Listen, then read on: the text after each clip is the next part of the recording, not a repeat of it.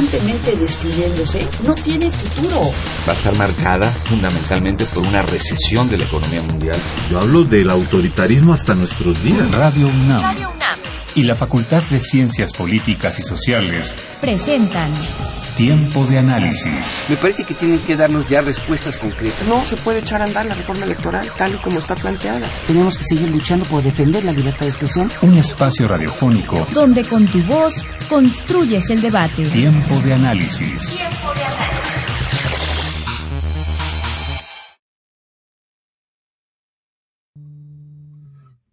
El Día Mundial de la Lucha contra el SIDA desde 1988 se conmemora el primero de diciembre. Se eligió esta fecha por impacto mediático en Estados Unidos y la Organización Mundial de la Salud, apoyada por la Asamblea General de las Naciones Unidas, declararon al primero de diciembre como día oficial para apoyar esta causa.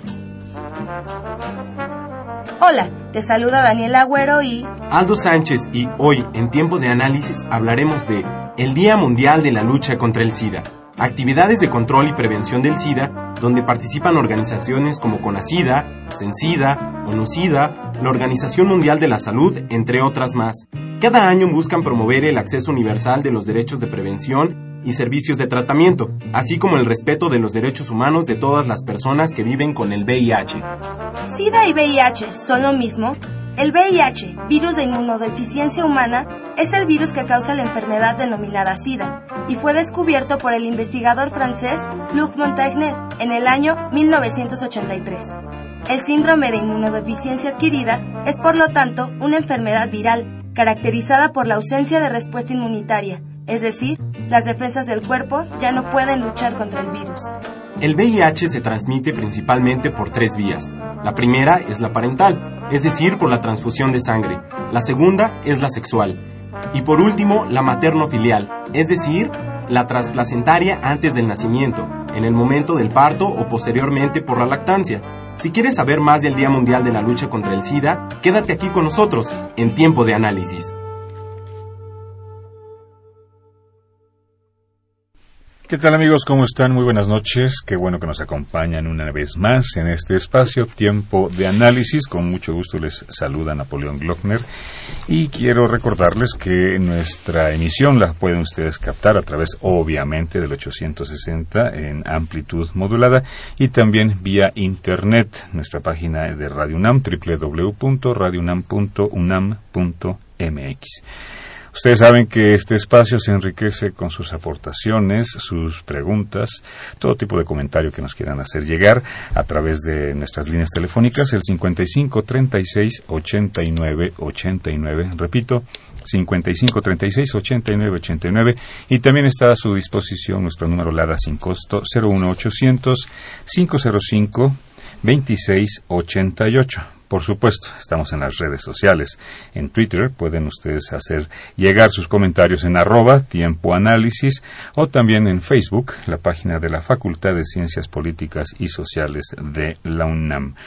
Agradecemos también la colaboración en este caso de alumnos de la FESA Catlán que nos han ayudado en la realización de las cápsulas de esta noche. Y bueno, como ustedes escucharon, pues el tema que hoy ponemos sobre la mesa es el Día Mundial de Lucha contra el SIDA, que fue obviamente el 1 de diciembre, el pasado domingo, cuando se conmemora esta fecha, y que bueno, en México, pues aquí ya también es un tema que se ha venido pues trabajando en amplios sectores médico, social, cultural, legal, etcétera. Y para justamente platicar, reflexionar un poco en voz alta sobre cómo está la situación del VIH en México, nos acompaña el doctor Juan Sierra. ¿Qué tal? Muy buenas noches. Buenas noches, gracias por la invitación. Al contrario, gracias por haber aceptado y darse tiempo de venir a acompañarnos en este espacio.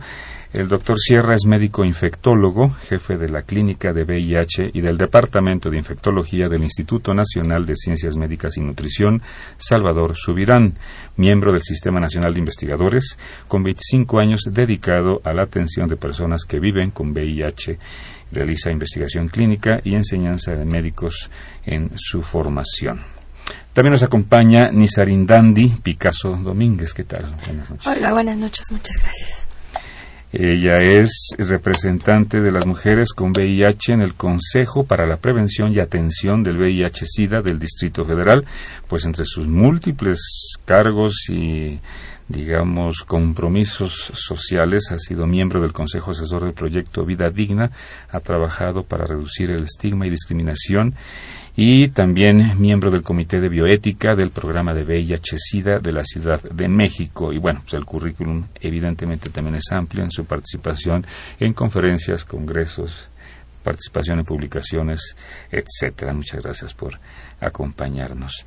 Bueno, pues ponemos el tema sobre la mesa en términos de qué pasa con el VIH actualmente en México, digamos que a lo largo de 30 años podríamos decir, ¿verdad? Que es cuando se da ya uno de los primeros casos.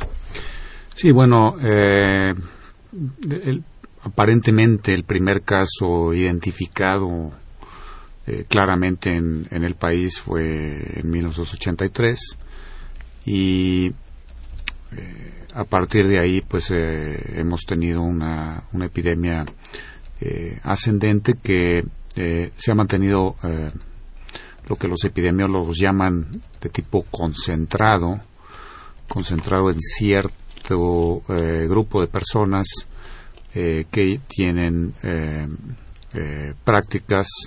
eh, de riesgo, especialmente hombres que tienen sexo con hombres, aunque esto es una generalización y desde luego que hay mucho con el paso del tiempo la epidemia se ha, eh, ha evolucionado, ha variado, ha cambiado y se ha hecho especial en diferentes lugares. Entonces tampoco podemos generalizar tanto y hay eh, lugares en donde la epidemia eh, afecta, por ejemplo, más a otro tipo de personas, a otro grupo, como por ejemplo mujeres o, en fin, esto ha cambiado mucho y cada parte es eh, de la epidemia es distinta. Eh, a nivel de, otros, comparando con otros países, la eh, epidemia de VIH en nuestro país no tiene una prevalencia tan alta.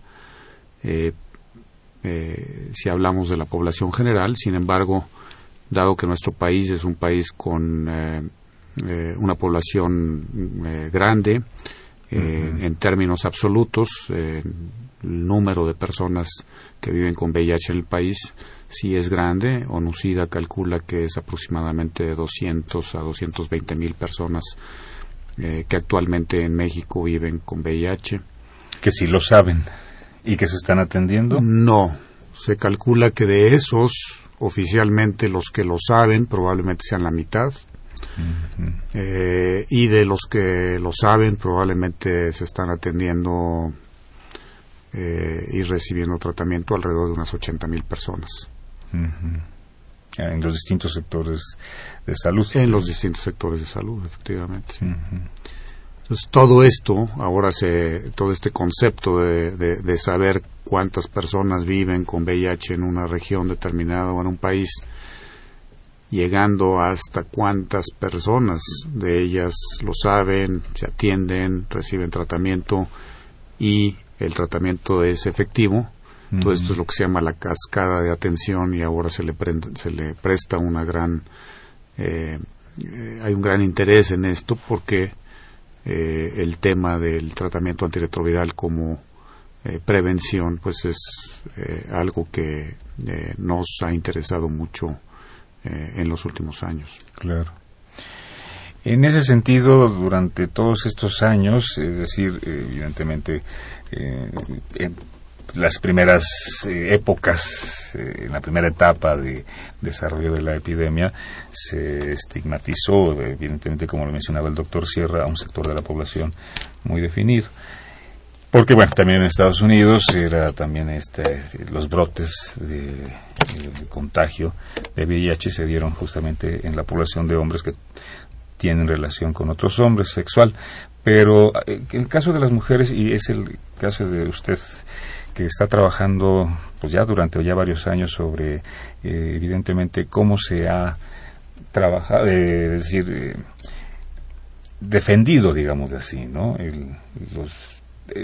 la atención a las mujeres, es un sector de la población que evidentemente en un principio no estaba considerado porque no había unos contagios tan abrumadores, ¿no? Pero que hoy día son muchas las mujeres que están contagiadas, es decir, a nivel de la población femenina, ¿qué, qué ha sucedido?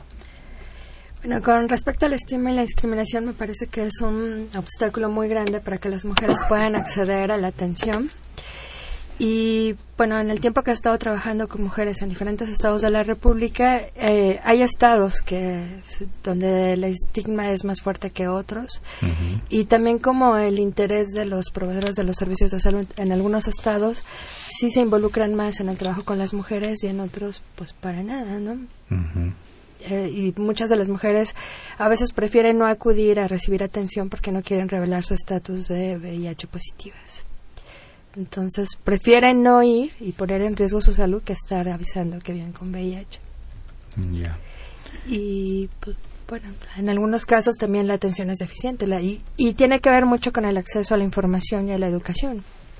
Eh, una de las grandes barreras para nosotros también ha sido como, pues no hay muchos financiamientos para trabajar con las mujeres, son pocos, hay mucha competencia y pues no todas las mujeres pueden acceder a Internet o no saben cómo utilizarlo, ¿no? Que nos ayudaría a trabajar más con ellas sin tener que disponer de grandes recursos.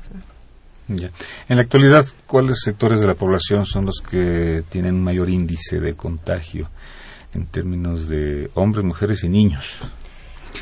Bueno, en, el, país la, eh, la infección por VIH está más concentrada en eh, hombres adultos que eh, tienen eh, relaciones sexuales con otros hombres. No necesariamente son hombres gay todos, o sea, también hay hombres que llevan una vida heterosexual oficialmente, que pueden tener una relación pueden estar casados o una relación de pareja fija con una, con una persona del sexo opuesto y eh, pero al mismo tiempo ocasionalmente o en algún momento de su vida pueden tener también eh, relaciones con eh, personas del, mismo sexo. en este grupo de hombres la prevalencia calculada según algunos estudios que se han hecho en México es de alrededor de un entre 15 y 20% de infección por VIH que es bastante elevada. ¿Cómo no?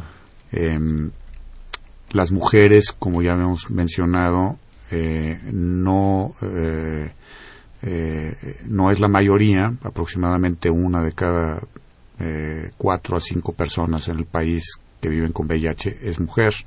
Mm. Pero hay lugares de la República donde esto es mucho más, donde, donde la afección en mujeres es más prevalente. Algunos estados como Oaxaca, Veracruz, Chiapas, por ejemplo, o lugares de la frontera norte también. Eh, también llama la atención que en mujeres eh, la causa de la infección por VIH antes era por transfusiones. Cuando se implementó el, todos los programas eh, de sangre segura que ahora tenemos y afortunadamente se ha cortado la transmisión por transfusiones, ahora la frecuencia de mujeres sigue siendo la misma o incluso un poco más alta que antes, pero ahora la mayor parte de ellas son eh, infectadas por vía sexual y generalmente por una pareja estable em, que eh, muchas veces eh, tiene también esta conducta de tener relaciones con personas de su mismo sexo, ¿no? Y sí, lo que, lo que, lo que, lo que decíamos hace rato, el estigma, eh, el estigma puede ocurrir a varios niveles, puede ocurrir a nivel del sistema de salud, puede ocurrir, la misma persona puede tener un autoestigma, el eh, sentirse eh, señalado, sentirse menos por... Ya está culpable, ¿no? culpable, o eh, la comunidad en general puede también tener actividades estigmatizantes. Esto no nada más es, es un tema de, desde luego que es, es un tema de, de, derechos humanos, es un tema de, de, eh, de discriminación, como ya lo dijimos, pero tiene un impacto en salud pública bien documentado. Las personas, el, el estigma es una barrera para que las personas acudan a hacerse una prueba de VIH en forma oportuna y esa es la razón por la que estamos viendo personas todavía muy frecuentemente que llegan a, a atenderse cuando la enfermedad está en estado muy avanzado. Esto pasa tanto en hombres como en mujeres y es porque porque es este miedo a saber, porque es esta sensación de culpa, eh, lo que se llama estigma, ¿no? Entonces yo creo que sí, un, una acción preventiva que todo el mundo está poniendo el dedo en renglón, todo el mundo ha identificado como un gran eh, eh, problema para mm, para que para que podamos brindar las oportunidades que ahora nos da el tratamiento de, de las personas que viven con VIH es eh, es esta estigmatización claro. Se me adelantó doctor en el considerando de justamente una actitud de, miedo, de temor a enterarme, a saber si estoy contagiado o no, porque mi vida va a cambiar, porque me puedo condenar a muerte, porque, en fin, una serie de situaciones, voy a ser señalado, voy a ser discriminado, voy a ser eh, relegado, de entrada corrido de la casa, en fin, una serie de situaciones que evidentemente a lo largo de, estos años pues se han ido modificando conductas. ¿no? En ese sentido, cómo ha, asimilado la sociedad, digamos, el poder incorporar de una manera pues digna, de una manera positiva a personas portadoras del VIH. Híjoles. Pues ahora, en este último año he trabajado en un proyecto de mujeres eh, de siete estados de la República y recientemente estaba haciendo un análisis de los cuestionarios que les aplicamos y ninguna tiene un trabajo formal no son aceptadas formalmente. No, bueno, en mi caso... si se sabe que son portadoras. Sí. Y a mí cuando recibí mi diagnóstico hace 13 años recién me daba mucho miedo buscar trabajo porque me daba miedo que me aplicaran la prueba de VIH sin consentimiento y que evidentemente no me iban a decir que me la habían aplicado y que por eso no me empleaban. Y bueno, una cosa me llevó a otra y desde entonces he estado trabajando en VIH, pero la mayoría de las mujeres que yo conozco no tienen un trabajo formal y no tienen prestaciones, no tienen seguridad social, no tienen muchas cosas. La mayoría ha tenido que regresar a vivir a casa de sus familiares y hacen trabajo doméstico a cambio de techo y comida. ¿no? Esto, esto que señalaba usted sí es importante porque justamente hay muchas empresas, sobre todo en el sector privado, que sí definitivamente eh, realizan el examen, la prueba, de detección si, sin la aprobación de la persona, ¿no? que, es aspirante a ocupar un puesto, qué sé yo. ¿Qué sucede en esos casos? Es decir, ¿se está así eh, cometiendo un acto eh, contrario, ilegal, digamos? Pues a mi punto de vista, sí. Sí, bueno, indudablemente la norma oficial mexicana establece claramente que la prueba de VIH debe hacerse en forma voluntaria y este y su resultado debe de permanecer confidencial. O sea solamente la persona eh, debe de eh, tiene el derecho de conocerlo nadie más que él no autorice él o ella autorice. Entonces eh, este tipo de prácticas pues claramente violan esa norma pero violan otras cosas violan leyes laborales y violan normas de antidiscriminación en fin eh, lo que pasa es que, pues, eh, eh, por toda la vulnerabilidad que muchas personas que sufren este tipo de maltratos tienen, pues no tienen forma de recurrir a abogados, no tienen recursos muchas veces para estarse defendiendo, para interponer demandas. cuesta mucho trabajo llegar a, a digamos, a ganar ese tipo de, de, juicios, pero sí se han dado casos definitivamente. Hay gente que ha luchado eh, cuando se han detectado esas prácticas y, ha logrado eh, eh, revertir una situación negativa en una empresa e incluso pues en instituciones este en el ejército no también. O sea el ejército eh, tenía esas prácticas eh, al momento de detectar una persona con infección por VIH este, era motivo de cese. Eh, eso ya se ha revertido afortunadamente y ahora hay legislación que va a impedir que eso que eso ocurra. ¿no? Claro. En el aspecto, digamos, de justamente poder considerar lo que eh, se da a partir de justamente esos casos legales y, y demás, sectores de la población que a nivel socioeconómico, sociocultural, sean unos más vulnerables al contagio que otros? Es decir, y, va ligada mi, mi reflexión en términos de que sí, en la actualidad, a lo largo de estos años, todos los esfuerzos y todos los trabajos de campañas preventivas son suficientes, han sido suficientes. No, desde mi punto de vista es que no. Porque, bueno, no, eh, como es, voy a retomar lo que decía el doctor Juan Sierra de la importancia de la detección oportuna de VIH. Mm. Y muchas personas no saben que hay acceso a tratamiento, que si bien pensamos o creemos que es gratuito, bueno, pues en realidad lo pagamos todos. A todos, yo agradezco el pago de los impuestos de todo, porque gracias a eso tengo acceso a tratamiento para VIH. Y muchas de las personas que están recién diagnosticadas pues no tienen memoria histórica. Las personas que pelearon para que yo pudiera tener medicamento, algunas ya ni siquiera vieron el beneficio de su lucha. Y creo que hay como un cierto letargo en, en el activismo, porque muchas mujeres, por ejemplo, si van al ginecólogo, yo soy afortunada porque vivo en la Ciudad de México y pues conozco como los sistemas y tengo de dónde tomar, pero en los estados no. Mm. Eh, no tienen acceso a ginecólogos, no hay acceso a dermatólogos y tienen mucho miedo de denunciar, no se documenta. Cuando nosotros les pedimos que lo hagan, no lo quieren hacer porque tienen miedo de las represalias.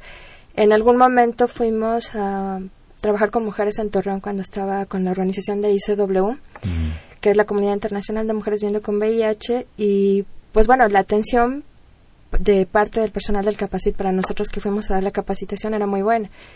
Pero ya en la capacitación las mujeres estaban diciendo que les cobraban a 10 pesos al paracetamol cuando se supone que debería de ser gratuito. Eh, les pedían una colecta afuera de los baños para comprar el papel para la, para la institución. Y como todo ese tipo de cosas. Entonces, siempre, bueno, yo aprendí de otra activista que se llama Silvia Panebianco que nos decía, si no se queja, no se queje. Y eso es algo que nos falla mucho a los activistas, ¿no? Que no documentamos y cuando detectamos los casos la gente tiene miedo de poner las denuncias. Ya. ¿Cuántos años lleva de portadora? Eh, en abril cumplo 14. 14 años. Y eh, un poco ya que lo menciona, un poco la, la, experiencia personal. ¿Qué pasó cuando, cuando recibió el, el diagnóstico? Pues yo sabía cómo se adquiría el virus, ¿no? y, eso no fue suficiente para que hubiera prevenido de no adquirirlo. eh, pues bueno, lo que pasa es que además en ese año, fue el 2000, yo trabajaba para el gobierno federal, trabajaba en el programa de solidaridad eh, durante el sexenio de Cedillo. Y bueno, me quedé sin empleo, no relacionado precisamente a mi diagnóstico, pero en ese mismo año me quedé sin empleo, estaba en un proceso de demanda de pérdida de patria potestad con el papá de mi hijo fallecieron mis abuelitas, una, bueno, ya porque era grande y otra tuvo cáncer. Eh, tuve que estar ocho meses en lista de espera para recibir tratamiento. Se me movió el mundo por completo, ¿no? Fue como el año más fatal que he vivido en mi vida. Muchas personas me abandonaron que creí que iban a estar conmigo, no estuvieron. Al principio me dolió mucho, pero ahora la distancia lo valoro porque gracias a eso conocí de qué madera estoy hecha y salí adelante. Mm. Y bueno, la diferencia con las mujeres que recién he estado trabajando, pues entre la forma en que les han entregado su diagnóstico y a mí me lo dieron, pues igual no ha cambiado mucho. Claro. En aquella época, evidentemente, fue eh, con ASIDA, ¿no? No, en mi caso fue, yo estaba en tratamiento con un citopatólogo, eh, tenía BPH, estuve como cuatro meses en tratamiento y no había una mejoría y él me ofreció regalarme tres pruebas de laboratorio. Yo le pedí que me hiciera la de VIH y que él eligiera las otras dos. Y bueno, las otras dos eran de herpes, salieron negativas y la de VIH fue positiva. Efectivamente. Ahora, en términos de tratamiento, eh, no es el mismo tratamiento que en la actualidad se lleva, se le proporciona a una persona portadora. Yo creo que también depende de las características de de salud ¿no? de la persona. Es decir, no sé si el ser portador conlleve, se esté, digamos, expuesto a otro tipo de riesgo de tener otras enfermedades como herpes, como etcétera. Si bajan las defensas, sí, obviamente, pero eso cualquier persona, ¿ven? no nada más una persona que sea portadora. Pero quiero decir, los tratamientos van en torno a eh, específicamente eh, que las cargas virales sean indetectables o hay cuestiones ya más de más avance porque se habla de una vacuna también, ¿no? ¿Es cierto eso o es un mito? No, vacunas no existen, no existe todavía eh, una vacuna que tenga eh, una eficacia comprobada para prevención de la infección o lo que se llama vacuna terapéutica. Todos los ensayos que se han hecho y todos los productos de este tipo que se han hecho, eh, desgraciadamente no han demostrado tener una eficacia suficiente como para poder promoverse como, como, una solución del, del problema. De manera que lo mejor que podemos hacer es prevención y tratamiento antirretroviral. Ahora, el tratamiento antirretroviral, desde luego que ha sido un avance gigantesco porque en 30 años ha convertido lo que era una enfermedad eh, letal a corto plazo en una enfermedad crónica controlable. Perdón, doctor, esto es muy importante. Vamos a darle el tiempo con más detalle y, y, este y relax.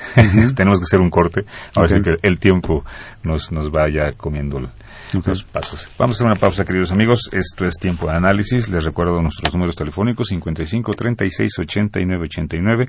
Lada sin costo 01800 505 26 88. Regresamos. Actualmente existe un tratamiento que se da con una combinación de antirretrovirales que evita que el VIH se pueda multiplicar en el organismo.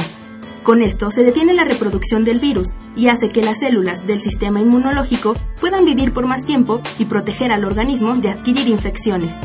Hay unos 26 millones de personas que necesitan acceso a los medicamentos antirretrovirales.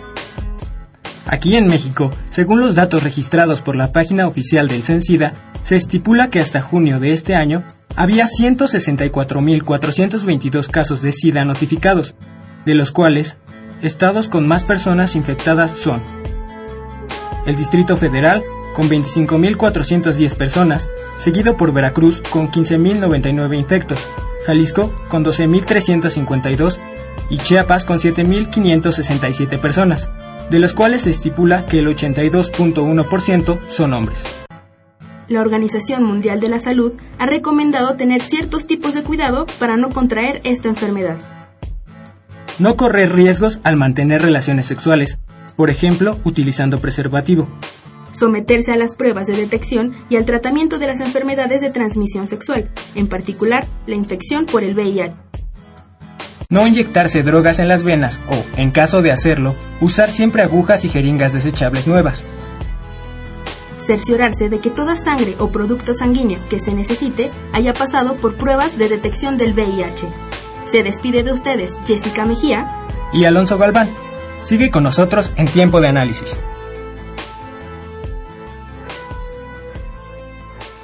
Esto es, amigos de escuchas, tiempo de análisis 55 36 89 89 y 01800 505 2688 nuestros números telefónicos. También pueden comunicarse con nosotros a través de las redes sociales, la página de Facebook, Facultad de Ciencias Políticas y Sociales, o en Twitter, Tiempo Análisis. Se encuentran con nosotros el doctor Juan Sierra y Nizarindandi Picasso.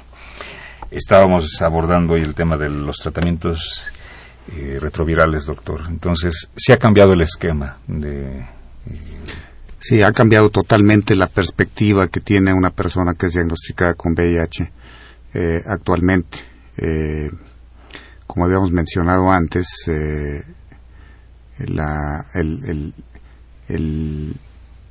lo que implicaba recibir un diagnóstico de VIH en los años 80, en los años 90, era prácticamente una sentencia de muerte, era una total desesperanza, era tanto para el médico como para el, para el sujeto, era recibir una noticia de, de tener una enfermedad en la cual había muy poco que ofrecer.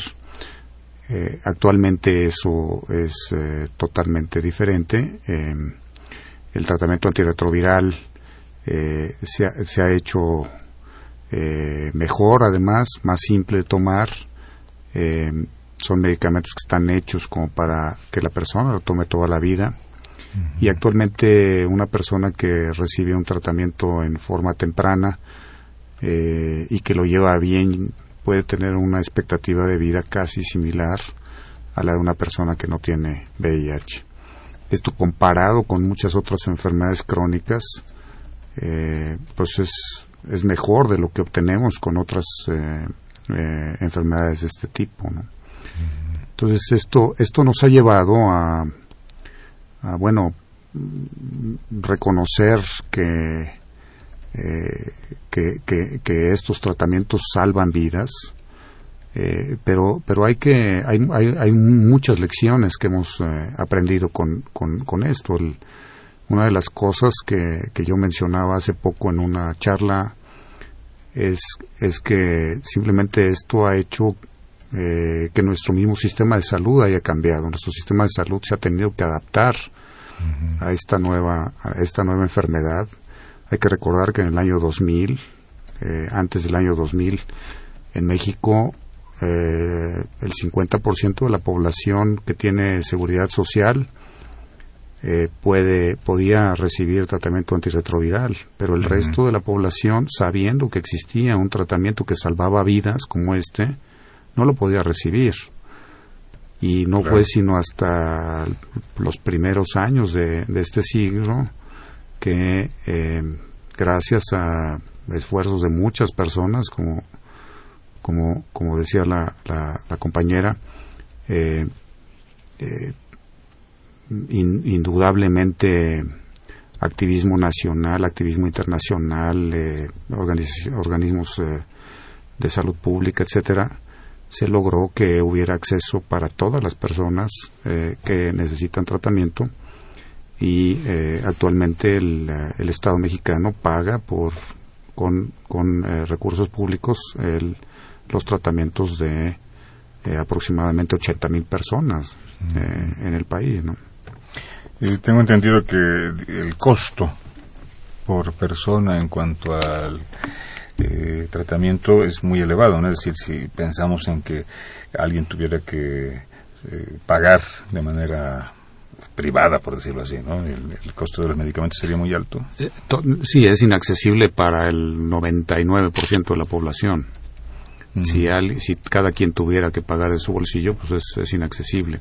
Decíamos en aquel entonces, eh, cuando efectivamente pues el, tener recursos para pagar un tratamiento de estos es lo que hacía la diferencia entre vivir o morir.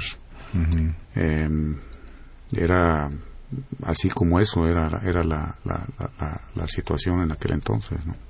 ¿A cuánto equivaldría, digamos, un, aproximado, para tener idea de... Lo que cuesta a nivel privado un tratamiento actual eh, estándar es alrededor de 10 mil a 15 mil pesos al mes. Al mes.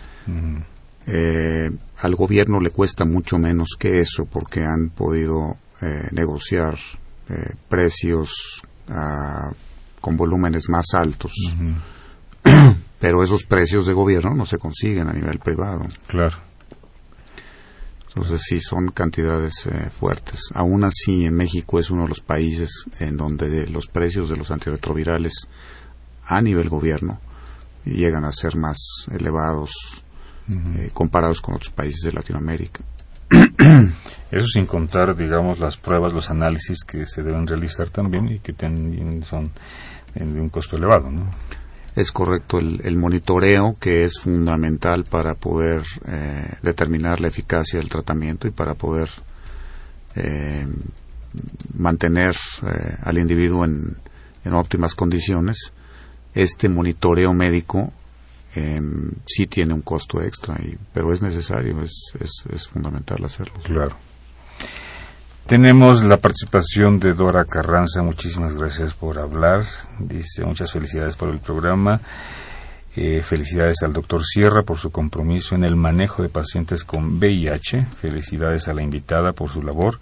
Pregunta al doctor actualmente cuáles serían los pasos que una persona tiene que tiene VIH debe seguir si no cuenta con los servicios médicos como el IMSS, el ISTE y no cuenta con recursos para atenderse de forma privada. Un poco ya se lo había mencionado. Todos los estados, en todos los estados de la, de la República existe em, algún centro o varios centros que dependen de la Secretaría de Salud estatal, pero que están coordinados a nivel nacional eh, para atención de personas que viven con VIH y para tratamiento antirretroviral, en donde se tienen acceso a tratamiento antirretroviral eh, a través del programa de medicamentos antirretrovirales nacional que depende del Seguro Popular. Entonces, eh, lo que deben de hacer es localizar en su comunidad, cerca de donde viven, eh, dónde está este centro, se llaman Capacits. El Capacits. Eh, también hay centros de atención eh, especializada en, en, hospitales de la Secretaría de Salud. Aquí en el Distrito Federal, el centro más grande es la Clínica Condesa, que depende del gobierno del Distrito Federal y en donde se atiende un número bastante grande de personas que viven con VIH. En el caso del Instituto Nacional de Nutrición, Ciencias Médicas y Nutrición, el nombre correcto. sí, ahora se llama Ciencias Médicas y Nutrición. Exactamente.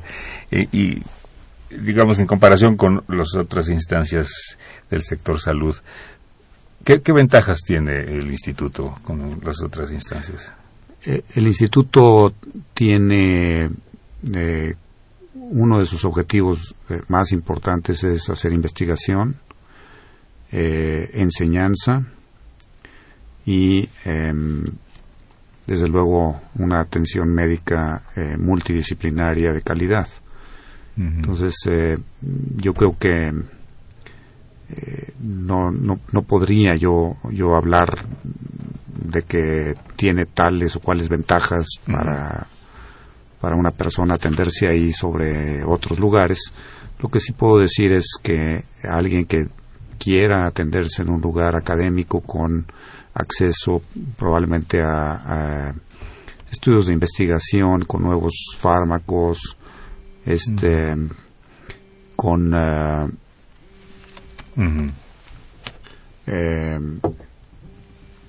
con necesidad de atención por otros especialistas, que cada vez se hace más evidente, es necesario. Eh, el instituto puede ser una, buena opción, aunque hay muchos otros lugares en México que lo pueden ofrecer también. Mm, exactamente, muy bien.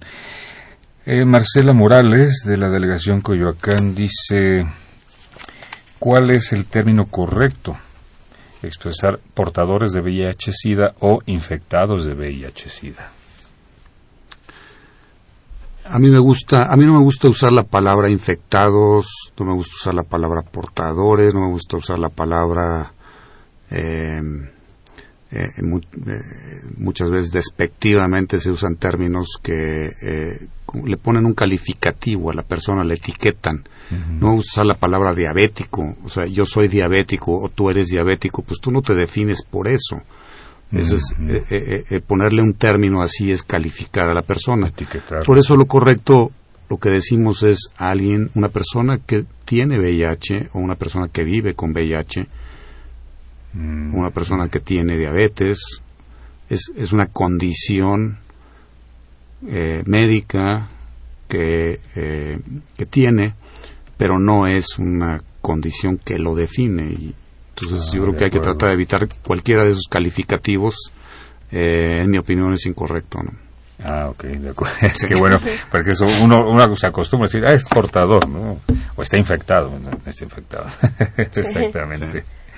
Ahora, a nivel de justamente eh, una anécdota que estoy, me, viene a la mente en este momento, justamente de la discriminación laboral me acuerdo, en esta estación, en 1987, entrevisté a María Victoria Llamas, quien estaba trabajando en Televisa, o había trabajado en Televisa, un programa que tenía hombres y mujeres trabajando, y que eh, ella ha dicho un reportaje sobre algunos casos de, VIH.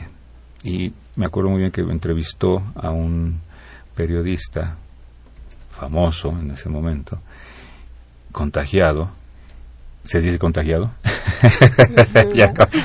que, vive con VIH, porque sigue viviendo. y entonces ella aparecía en pantalla dándole la mano, saludándolo de beso, y al despedirse de la entrevista, pues igual le dio la mano, le saludó de beso. Y, entonces me contó en estas eh, cabinas, ante estos micrófonos, y fue la primera entrevista que ofreció Marivilla más después de que la corrió Emilio Azcárraga mismo de Televisa, porque le pidió Emilio Azcárraga que el tigre famoso que no transmitiera el, reportaje con dándole la mano y dándole beso al periodista. Entonces Mariví le dijo, bueno, pues es que de eso se trata, de que la gente, el público vea que si lo toco, que si le doy beso no me voy a contagiar. No, no, no, no, no, no, este, para nada.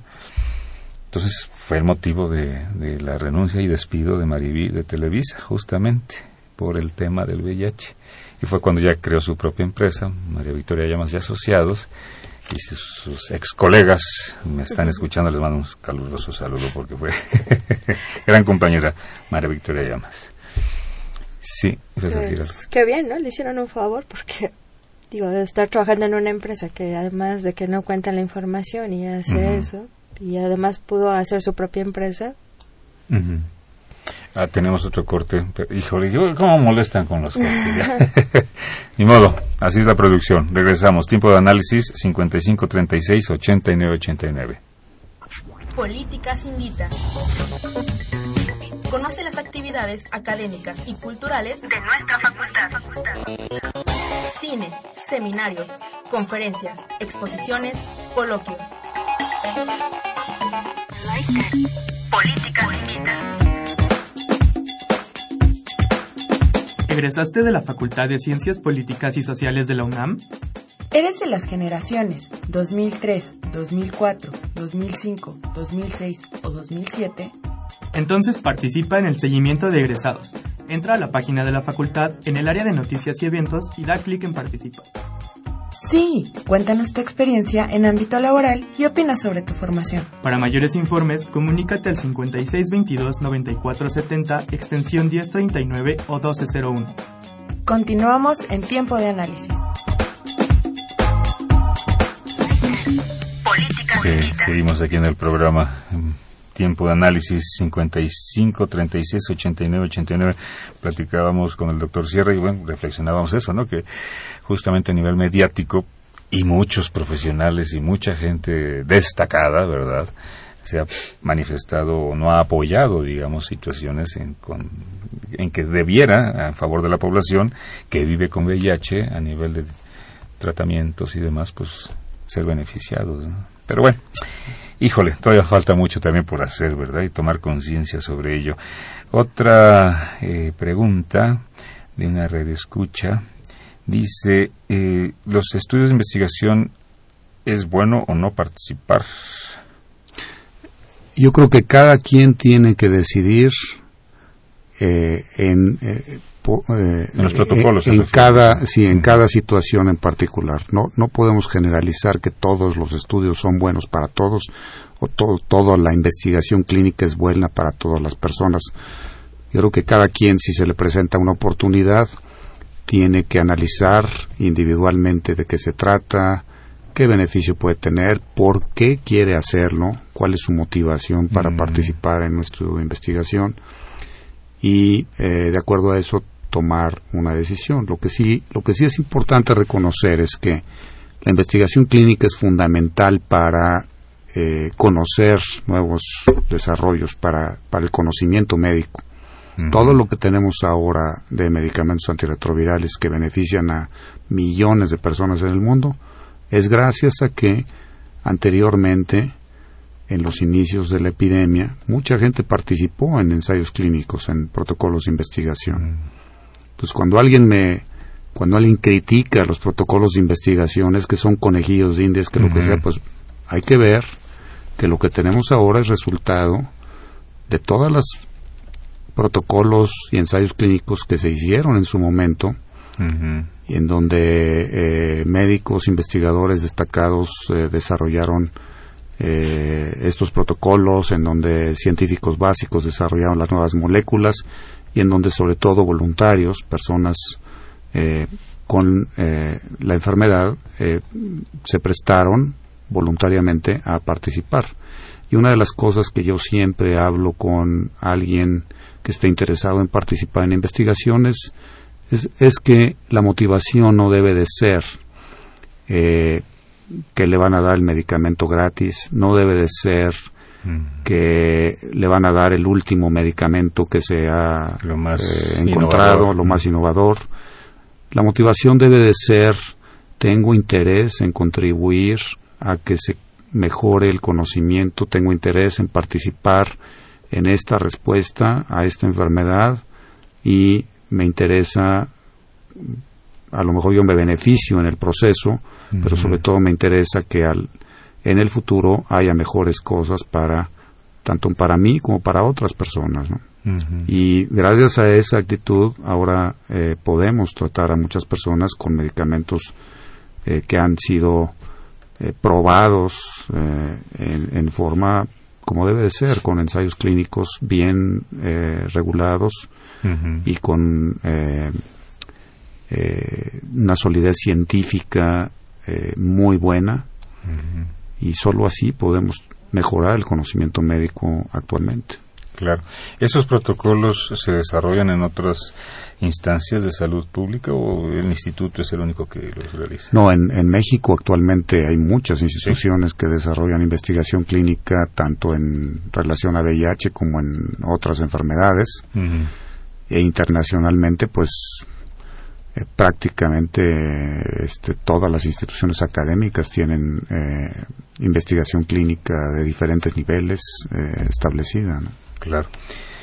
Voy a darle, me voy a permitir la libertad. Esos es digamos, los beneficios de ser el conductor moderador. Claro. de leer un, un, poema escrito por una paciente de 16 años. Tituló su poema Melancolía.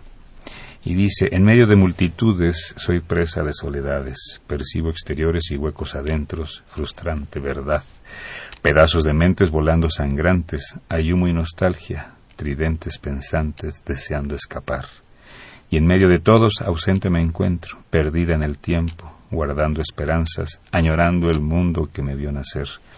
Mis ojos deshojan gotas cristalinas que mi vista nublan, consolando suaves mi hondo penar. El vago recuerdo de andanzas felices hacer que no broten irónicas risas, torturantes notas, suspiros amargos, viento del sureste, que envidia me das. Y golpear el alma, vuelvo a hallar el tiempo, enjugo mi llanto, despierto a la vida, y triste, muy sola, reanudo mi andar. Es una persona de 16 años que vive con VIH. Melancolía ha titulado su, su poema y estamos ya en la ronda final de conclusiones, recomendaciones, en fin, lo que quieran comentarle a nuestro público radio escucha. Compañera. Pues yo creo que hay que apostarle a la educación y al acceso a la información y al diagnóstico oportuno. Porque, bueno, como decía el doctor Juan Sierra, es importante. Digo, yo en los últimos años de mi vida con mi pareja tuve que vivir con, bueno, vivimos VIH, linfoma, tuberculosis, eh, neumonía, herpes y discapacidad. Nada más. Pero además él está, y la verdad es que tengo que agradecer mucho a los institutos. Yo creo que si no hubiera estado en el Instituto de Cancerología, quizás él no estuviera vivo con, con todo ese panorama. Y es no solo, digo, si los antirretrovirales cambian nuestra vida, pero por sí solos no lo hacen. Claro. Si no trabajamos en la información, en la adherencia, en la constancia, pues, pues sí. se queda en el esfuerzo. Llamado a todas las personas que no, no, no, quien tenga la duda, ¿verdad?, hacerse los análisis, las pruebas.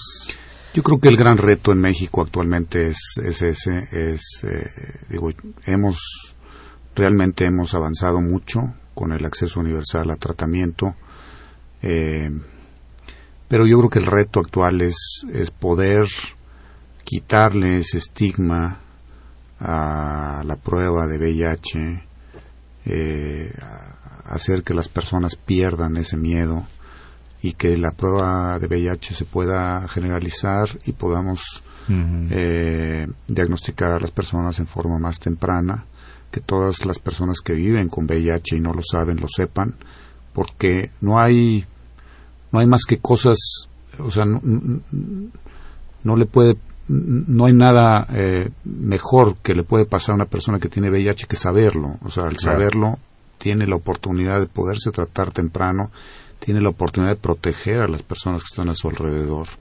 Exacto. Y, eh, eh, y, y, es un beneficio para todos. Entonces, este, ese es el gran reto que tenemos ahora. Y creo que la Secretaría de Salud está encaminando sus esfuerzos a través del CENSIDA eh, de prevención en ese, en ese sentido. Esto indudablemente va a generar una demanda mayor de recursos para personas que necesitan tratamiento, pero eso en sí debe ser un objetivo, una meta. Necesitamos tener a más personas en tratamiento antirretroviral eh, de aquí a los siguientes años, porque eso quiere decir que estamos detectando a las personas que, que, lo tienen y las estamos tratando más tempranamente antes de que lleguen con complicaciones graves que van a representar eh, una carga para el sistema de salud, para las personas mismas y eh, pues van a tener como consecuencias altos índices de mortalidad como hemos estado viendo en los últimos años. Claro.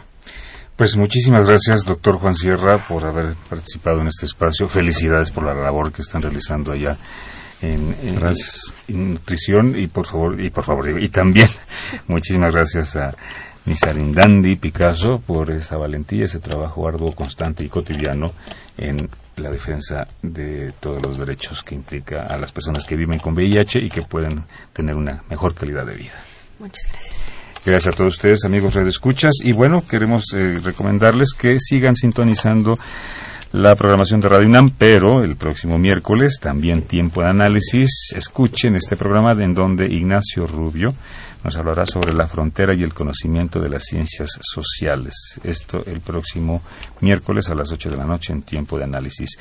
Bien, pues agradecemos la colaboración en la coordinación de extensión universitaria a cargo de Roberto Oceguera y la participación en cabina y operación de Socorro Montes. La coordinación de producción estuvo a cargo de Claudia Loredo, la producción de cápsulas y montaje Guillermo Pineda, Elizabeth Ayala, Tania Morales y Benjamín Sandoval.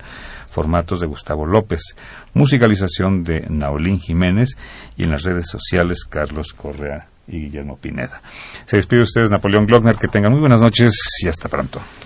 Esto fue Tiempo de Análisis. Tiempo de Análisis una coproducción de Radio UNAM y la Coordinación de Extensión Universitaria de la Facultad de Ciencias Políticas y Sociales.